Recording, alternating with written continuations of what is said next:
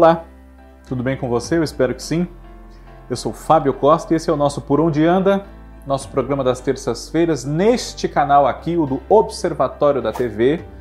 E é um canal que eu peço sempre a você que, se não for inscrito, inscreva-se.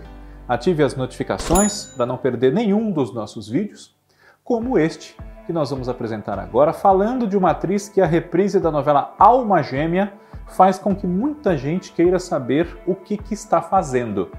Liliana Castro.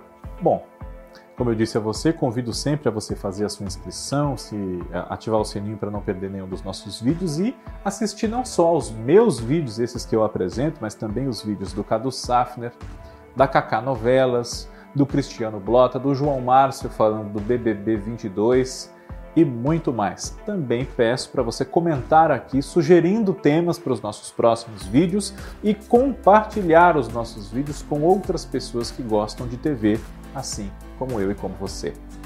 Liliana Castro tem agora 42 anos de idade. Em 2005, ela viveu a Luna, a esposa que é o grande amor da vida do Rafael, o Eduardo Moscovis, na novela do Valcir Carrasco, Alma Gêmea, que chegou agora à programação do Canal Viva.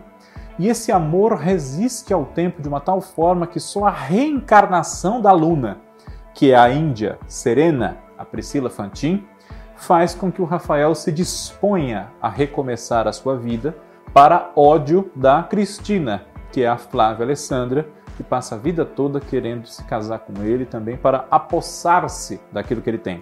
Pois bem, essa não foi a primeira novela da Liliana Castro.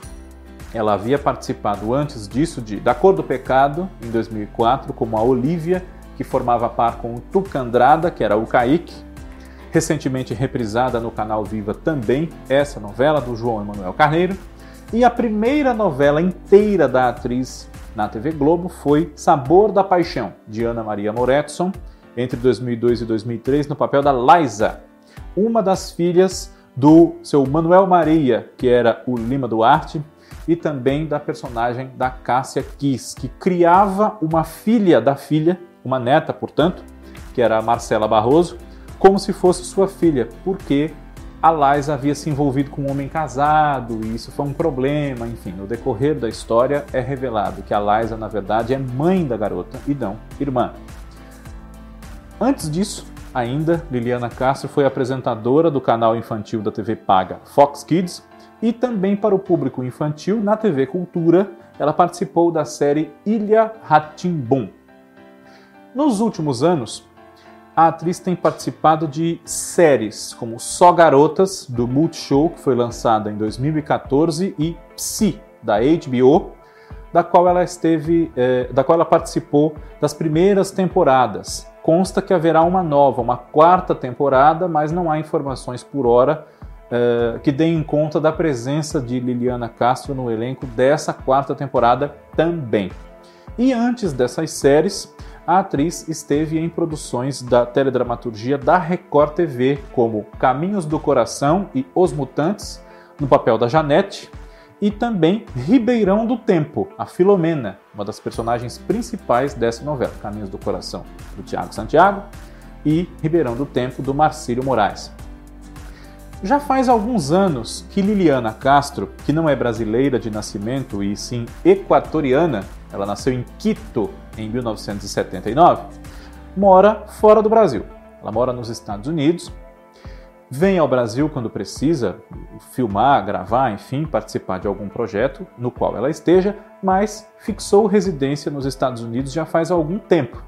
E lá iniciou-se no ramo de empresária, com um canal no YouTube chamado Socrática, que aposta em vídeos sobre conhecimentos variados, sobre ciência, sobre história, enfim, em inglês e houve também durante algum tempo uma versão em português que não é abastecida com novos vídeos há algum tempo, mas foi lançado Socrática em português. A atriz, que fala várias línguas, porque já morou em vários países em razão das profissões dos seus pais ligadas à diplomacia, tem muita desenvoltura, claro, não só com o idioma, mas com os conhecimentos que ela transmite. E usa também do seu talento na interpretação para melhor transmitir os conhecimentos aos quais ela se propõe nesses vídeos. Se você é fã dela e não conhece por acaso esse canal, vale a pena conferir. E claro, nada impede que, inclusive agora com Uh, informações sendo procuradas a respeito dela, reprises desses trabalhos que foram bastante significativos na sua carreira, ela seja convidada para fazer alguma coisa nova no streaming ou em alguma emissora de TV e aceite. A gente torce por isso, inclusive.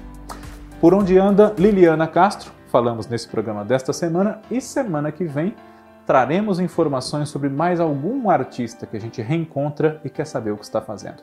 Muito obrigado pela sua audiência, um grande abraço, tchau!